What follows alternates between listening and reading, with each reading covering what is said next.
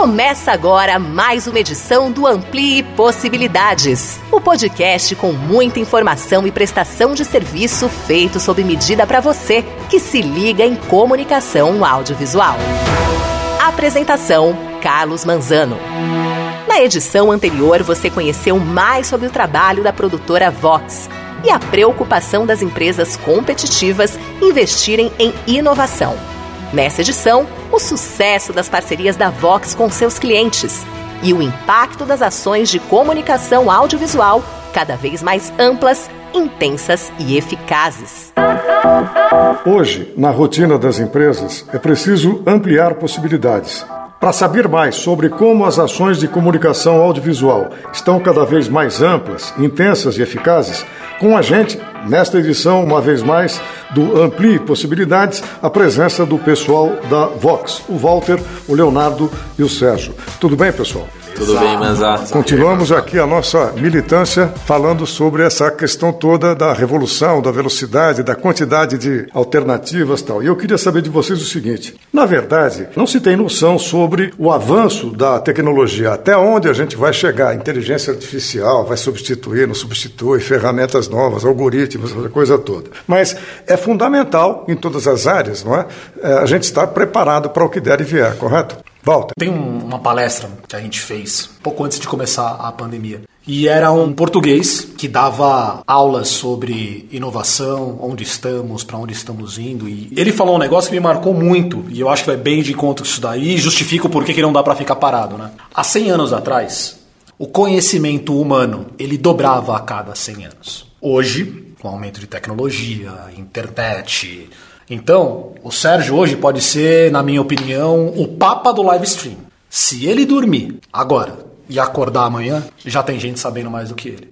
Então ele tem que estar tá o tempo todo, né? Eu tô falando ele, mas né, isso eu acho que se aplica Geral, à, claro. empresa toda e eu acho que é o que todo mundo deve fazer, né? Se você não estiver se atualizando, você pode ficar para trás. Em contrapartida, acho que tem um ponto que é muito interessante, aí eu posso falar acho, das pessoas como um todo. Tecnologia está crescendo muito mais rápido do que a nossa capacidade de absorção dela. Né? Surgiu realidade virtual, surgiu realidade aumentada, o que, que é o metaverso, como é que vai funcionar. Então, assim, eu acho que tem muita coisa que pode ser explorada, que deve ser explorada, mas eu acho que também tem um tempo de curva para que as pessoas consigam entender o que essas novas tecnologias podem te oferecer. Né? Um exemplo clássico é: eu duvido que o cara que inventou a internet saberia que a internet seria isso que é hoje. Entendeu? Então, acho que tem um tempo de amadurecimento das tecnologias. Beleza. Ô Léo, o Walter falou em metaverso aí.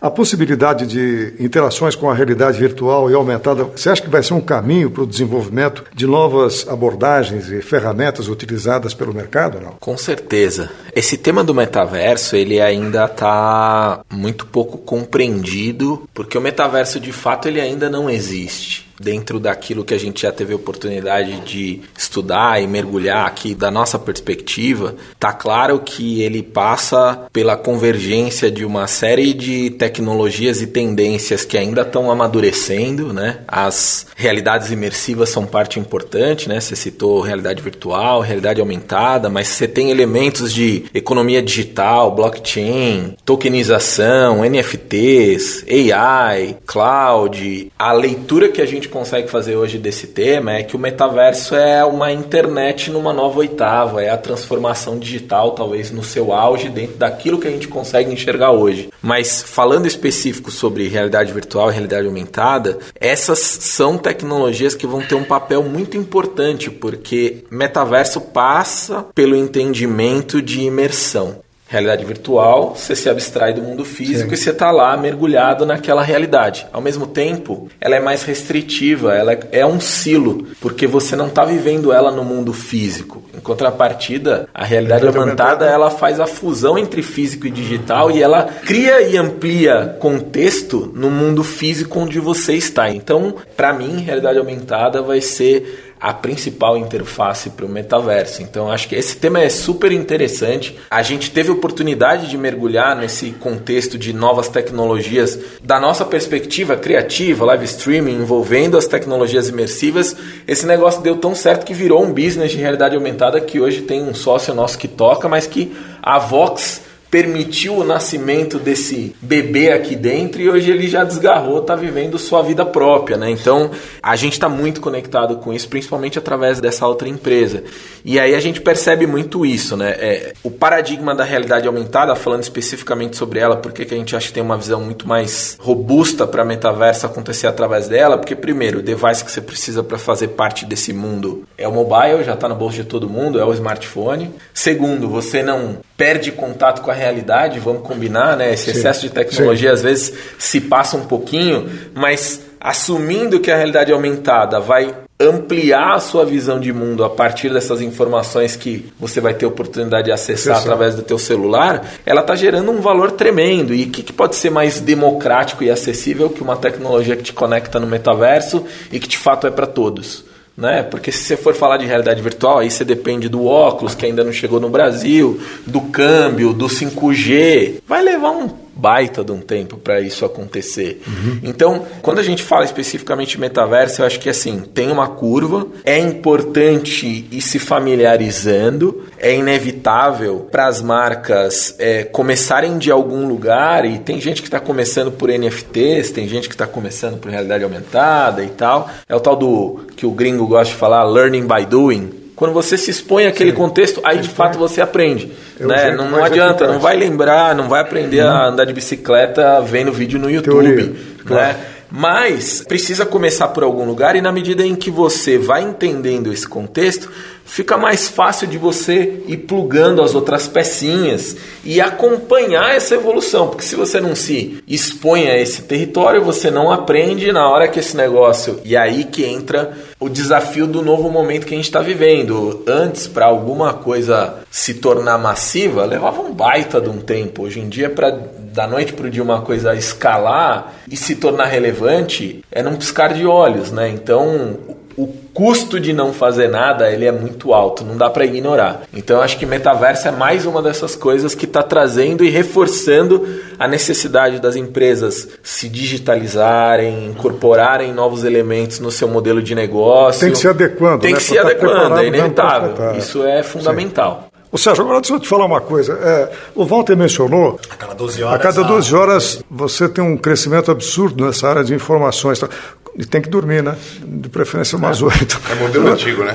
É. Agora, queria que você explicasse o seguinte: você que é da área técnica, responsável técnico da Vox, como é que é para um profissional como você assimilar, como o Léo disse, esse universo todo de informações, conciliar com o que existe hoje? Não é que você está deixando de ter um carro é, com câmbio manual para partir para um automático. Você tem que ter um, uma mixagem aí, e somatória nesse sentido que ele colocou. Como é que é você assimilar isso tudo? aplicar e compartilhar com o seu time? Começando, até respondendo um pouco da tua pergunta a respeito de metaverso, né, que é toda inclusão, é de você ser incluído em tal ambiente, a experiência ser real, tem muito a questão do que o cliente espera do metaverso e até onde nós podemos ir. Então, eu vou citar um exemplo, tudo que tem a ver com realidade virtual, por exemplo, uma live em 360 graus onde você sente parte daquele evento. Isso nós já fizemos na última eleição para presidente, se não me engano, com um candidato. A gente fez essa live, deu na época 2 mil usuários simultâneos no YouTube em 360 graus e foi pô, legal. Pessoal da fabricante da câmera, eu mandei o case para eles, pô, sensacional, 2 mil pessoas. Só que o problema era o seguinte: o público não estava pronto para consumir aquilo e muita gente, o comentário básico era, pô, estão filmando o pé do cara. Não, filho, é, é, uma câmera daí. os próprios usuários, Sim. eles falavam: não, gente, isso aqui é um vídeo 360, vira teu celular que você vai sentir. Ou seja, não era aquele momento. Claro. Mas eu vejo mais essa questão da adaptação da tecnologia a esses novos formatos, essa nova realidade. Eu tento primeiro entender o contexto do que vai oferecer essa nova tecnologia, esse, no caso, o metaverso, e como chegar nele. Então não poderia deixar de citar aqui o 5G. Uhum. Para mim, agora, o momento é o 5G, é o estudo do 5G, o estudo das possibilidades, que isso vai possibilitar a questão de você ter em qualquer lugar o acesso ao metaverso. Mas eu prefiro ir por essa base de entender, pô, então o 5G como está. Vai ser o mundo... alicerce que vai fundamentar exatamente, toda essa... Exatamente. Ah. Então, uhum. é o médico operando o paciente no outro canto do mundo, o 5G. A Globo, eles estão muito atuantes nessa questão do uso do 5G nos no jogos da Rússia. Eles fizeram entradas, enfim, inclusive há uma matéria na minha mensagem dizendo como é que foi a experiência utilizando do 5G. Uhum. E é sempre por esse caminho que eu tento ir naquele tipo de pesquisa que eu faço, é, enfim, entender as soluções. E eu durmo, tá? Beleza. Tal seria se não fosse. Vou pedir licença a todos mais uma vez para um rápido intervalo. Na sequência, voltamos aqui para continuar conversando, informações, experiências com o pessoal da Vox, o Léo, o Walter e o Sérgio. Até já. Sou o Milton Nascimento e eu sou catador. Sou Chico Buarque, sou catador. Sou Marília Pera, sou catadora. Sou Jamelão Neto, sou catador. O lixo está se tornando um problema cada dia mais sério. Seja você também catador por um dia. Participe do Limpa Brasil. Let's do it e ajude a limpar a sua cidade. Inscreva-se www.limpabrasil.com. Estamos de volta para dar sequência a mais esta edição do podcast Amplie Possibilidades, uma iniciativa da Vox que conta, claro, com a participação efetiva de todo o seu time de colaboradores e os seus é, clientes. Né? Não porque o maior patrimônio de uma empresa é, são as pessoas que trabalham nela e os clientes que ela conquista e mantém, tá certo? Mas antes de falar sobre o time Vox, eu queria colocar para vocês aqui dois aspectos em função disso tudo que falamos até então. A produção de projetos desenvolvidos prevê distribuição multiplataforma? E como é que é realizada a métrica, a avaliação a mensuração. Como é que o cliente sabe se ele está fazendo um bom investimento? Como é que é medido o retorno? Quem começa? Posso começar falando um pouco Manda dessa... da volta. Eu acho que o mais importante, antes de você pensar em desdobramento, é aonde está o seu público. Eu, por exemplo, eu, eu gosto muito do Instagram. Eu já fui um, he, um heavy user de Facebook, hoje eu sou muito mais Instagram e tal. Então eu tenderia a dizer, ah, eu quero meu conteúdo no Instagram. Só que antes de dizer isso, enquanto Walter Vox, a pergunta que a gente tem que se fazer é: onde está o público da Vox? Sim. Nosso público está no Instagram? Nosso público está no Facebook? Não, está no YouTube? Não, de repente não é nem está no LinkedIn, que é outro perfil. Então, eu acho primeiro você identificar onde está esse seu público. E pode estar tá em mais de um lugar. O segundo ponto, que eu acho que é o mais importante, se você parar para consumir e realmente prestar atenção nessas plataformas, você vai ver que cada uma delas tem um jeito de você se comunicar, de você fazer o seu tem post. Tem uma linguagem. Tem né? uma linguagem, obrigado, Sérgio. YouTube, por exemplo, cara, é o vídeo em si. Porém, o YouTube tem um negócio que é muito interessante. A gente já pensa automaticamente, cara, é dois minutos, três minutos. Ninguém assiste mais do que isso. Três minutos tem que ser bom pra caramba o conteúdo pro cara fazer três minutos. E a média do YouTube, de repente, é acima de 15. É 20 minutos. O cara tá disposto a ver isso daí. Se você faz esse conteúdo no Instagram, esquece. O cara vai ver 5 segundos e tchau. No TikTok, então, ele pff, já foi. Né? Então você entender como funciona cada uma dessas plataformas, adaptar o seu conteúdo para cada uma delas, né? E você pode dizer a mesma coisa, né? Isso é um negócio clássico, uma máxima né, de, de jornalismo, que é, existem N maneiras de se dizer a mesma coisa. Né? Então você adaptar essa sua mensagem com esse perfil da plataforma. E aí você começa a pensar nesses desdobramentos. Tem acho que uma autoanálise antes de você entender quem que é o seu público, onde está o seu público, identificando onde está o seu público, você estudar essa linguagem da plataforma, adaptar o conteúdo e colocar. Não adianta eu fazer um conteúdo para o meu Instagram, um conteúdo para o meu Facebook, um para o meu TikTok, um para não sei o que, não sei o que lá, fiz lá e morreu. A partir do momento que você começa a trabalhar com rede social, em poucas pessoas têm, apesar de ser óbvio, poucas pessoas fazem isso você tem que dar continuidade. Você tem que ter uma, uma frequência. Como é o caso do podcast. Como né? é o caso do podcast. Eu vou ouvir ele de novo, você pode ouvir ele de novo. Agora eu vou pegar esse podcast aqui então e vou transformar ele em vídeo e vou colocar no, cara, no meu LinkedIn. No LinkedIn talvez ele até funcione, né? Mas no Facebook provavelmente não. O Facebook vai funcionar melhor você ter três, cortes ali de cada um dos nossos capítulos, vamos dizer assim, uhum. e você coloca lá. E aí você começa a criar um. Qual que é o termo, Léo? Cross-media? Cross-media, né? né? Entre eles, porque você deixa como se fossem pequenos anzóis em cada um desses lugares. O cara que se interessou, ele já sabe aonde buscar o conteúdo inteiro. Né? Mas então, é a mesma tem... relação de que quem está acompanhando a gente aqui no, no podcast está tá vendo o tipo de abordagem que nós estamos tendo nas redes sociais. Então, os famosos canais de corte. desse mesmo conteúdo. Primeiro, ele não é um conteúdo para vídeo, tanto que quem estiver vendo o vídeo vê que não é uma coisa super produzida. A gente só tem o vídeo para quê? Para canal de corte de YouTube e outra linguagem para TikTok e outra, enfim. Mas aí funciona como o Walter disse, é um teaser. É, é um uma, teaser, é, um, é uma chamada é um, é para remeter quem tiver interesse naturalmente. Mas eu, eu queria complementar o que o Walter falou, dizendo que tem também a questão de você é, sempre poder sou redundante aqui não ampliar possibilidades. Rádio é associação de... e repetição. Exato. A questão de você ampliar o número de plataformas que você vai usar. Porém, claro que quanto mais, melhor. Ótimo. Sendo que é, você só tem que tomar cuidado para não fazer o que a gente ouve muito papel que está na minha mão, pô, peraí, mas só edita isso porque fica feio. Mas o que eu quero dizer é o seguinte: você pode utilizar esse mesmo conteúdo, principalmente quando você fala em live. Então você pode ter a sua live no YouTube, no Facebook, enfim. Só que a gente sempre tem em mente aqui a questão de você eleger uma mídia ou duas mídias que tenham a mesma linguagem como o foco. Qual é o foco do cliente? Qual é o público desse cliente? Ah, é um público do LinkedIn. Ok, então a live principal e o foco de pauta, de, de formato vai ser o LinkedIn. Mas nada implica de você colocar essa mesma live no Facebook, Exato. no YouTube, enfim, colocar trechos ou realmente usar como iscas as outras redes sociais. Então isso é ampliar possibilidades usando a questão dessa multiplataforma. E mais importante, muita gente encara a questão de multiplataforma como simplesmente você pegar o link da sua live e colocar no YouTube. Não, você tem que fazer lives proprietárias. Porque isso, o Léo fala melhor que eu, isso cria um engajamento muito maior, os números, sem dúvida, que vão ser. O algoritmo das redes sociais para transmissões ao vivo é muito maior. Léo. Eu acho que a definição de sucesso tem um grau de subjetividade, porque cada cliente pode estar de olho em algum indicador. Sim. Dependendo do momento e do contexto do que está sendo trazido, eu acho que, na verdade, alcance pode ser a principal métrica, né? Mas a gente, com o tempo, eu diria para você que eu, pelo menos, percebo uma evolução para aquilo que eu chamaria de engajamento barra relevância.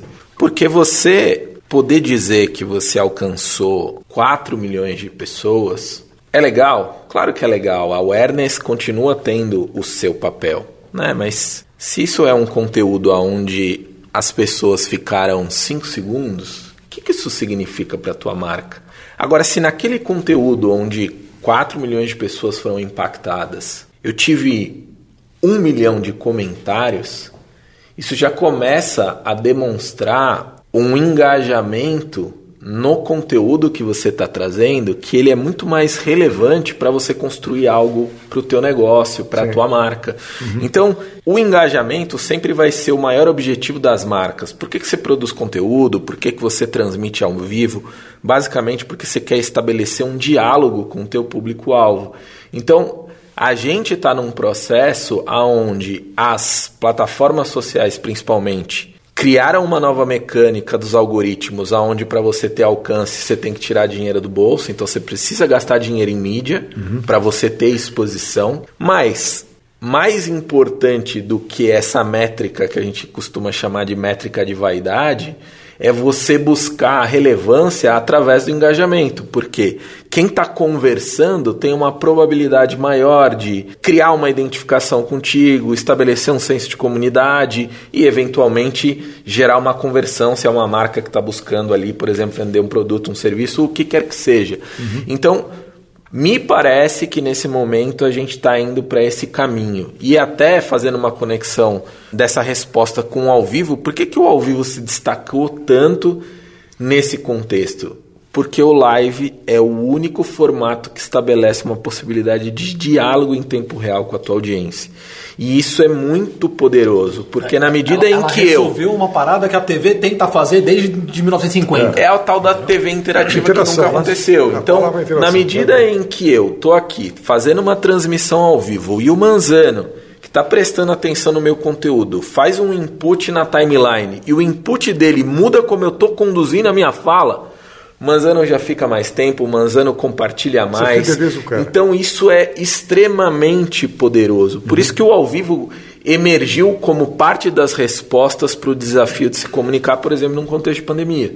Né? Então é, eu quis colocar isso, é, não sei se eu desviei um pouquinho Não, da não, resposta, mas eu acho que tem muita conexão. Acho que assim, engajamento é rei, é isso que manda hoje em dia e de certa forma eu diria que essas são as métricas que os clientes olham. Legal, impactei um monte de gente, mas teve conversa, teve curtida, teve compartilhamento.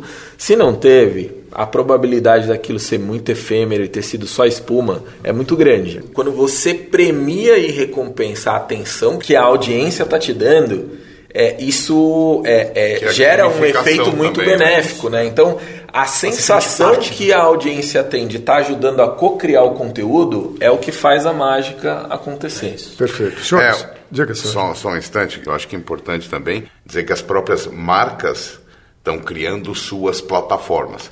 Sejam plataformas de uma web TV, né, que é até um termo antigo, web TV, ou sejam plataformas para veiculação de uma live. Então a demanda que está chegando muito aqui para a Vox é clientes que querem plataformas próprias, seja pelo público que eles querem atingir, aí a questão de métricas muda completamente, porque você tem uma identificação melhor do usuário que está consumindo aquele. Os números não são os mesmos de uma plataforma social, mas só que você está falando com um público que é o seu público segmentado. Então, isso está acontecendo muito aqui com relação aos clientes, e é onde a gente entra oferecendo essa plataforma. Né? Tem uma outra questão, que é a questão, às vezes, até de direitos autorais porque as redes sociais elas pegam muito direitos autorais e o cliente tende a fazer numa plataforma sua um hot site para a minha live. E daí a Vox, onde é que ela entra? Tem as ferramentas que vão plugando ah, o tipo de interatividade, um pouco da gamificação que eu falei em cima da fala do Léo. Então você vai grudando, é como se você fosse colocando é, adereços para que torne, mas é uma plataforma que não é social, uma plataforma da marca. Perfeito. Estamos chegando ao final. Eu queria pedir a vocês que mencionassem, eu disse na abertura desse bloco, que o maior patrimônio de uma empresa são as pessoas que trabalham nela e os clientes que ela conquista. é? Queria que vocês falassem da importância do time Vox e como é que é a formação disso, rapidamente, para a gente concluir esse nosso bate-papo de agora. A gente acaba trabalhando muito baseado em projeto, né? Tem um ecossistema, sei lá, de mais de 50 pessoas que orbitam e a gente acaba fazendo mais o papel de uma house de produção, que tem os maestros que estão liderando. E convoca o elenco esse conforme contexto. o, o Exato, roteiro. exato. Legal. Diga, Sérgio. Eu acho que com relação às pessoas que trabalham da Vox, eu é, entendi que o meu propósito de vida é poder qualificar e fazer pessoas ao meu lado andarem no mesmo caminho que eu e terem o mesmo conhecimento que eu. Cara, todo mundo andando junto e eu poder replicar nas pessoas, replicar nos meus funcionários, né, no time Vox, a minha impressão, os meus conhecimentos. Eu acho que é, é isso, é a essência da coisa, que é o meu propósito. Maravilha. E o sucesso dessa replicação aí do conhecimento é medido através das horas de sono. Né? Sérgio o Sérgio- hoje já dorme 8 horas por Sérgio- noite. Sérgio dorme. Tá voando. Não, mas super eu- atualizado. Eu quero, eu quero, eu quero fazer uma retratação aqui. Eu durmo, mas durmo pouco, tá? Está feita a ressalva. Senhores, muito obrigado. Estouramos o nosso tempo, mas foi uma alegria para nós aqui e que, com certeza espelhando também o sentimento da nossa audiência. Vamos ao recado final desta edição. Amplie possibilidades. Está dentro de você e não nos lugares. Está em suas habilidades, criatividade, autoestima, autoconfiança, persistência. Ampliar possibilidades está na capacidade de acreditar que através dos erros é que se aprende a ser uma pessoa melhor. Lembre-se, errar faz parte do processo de aprendizagem. É por isso que ampliar possibilidades é algo que só pode ser feito por realização. Faça por você, pelo que acredita, pelos valores que cultiva, pela sua vontade. Nada é mais forte que isso. Termina aqui mais um Amplie Possibilidades, o podcast para quem se liga em comunicação audiovisual.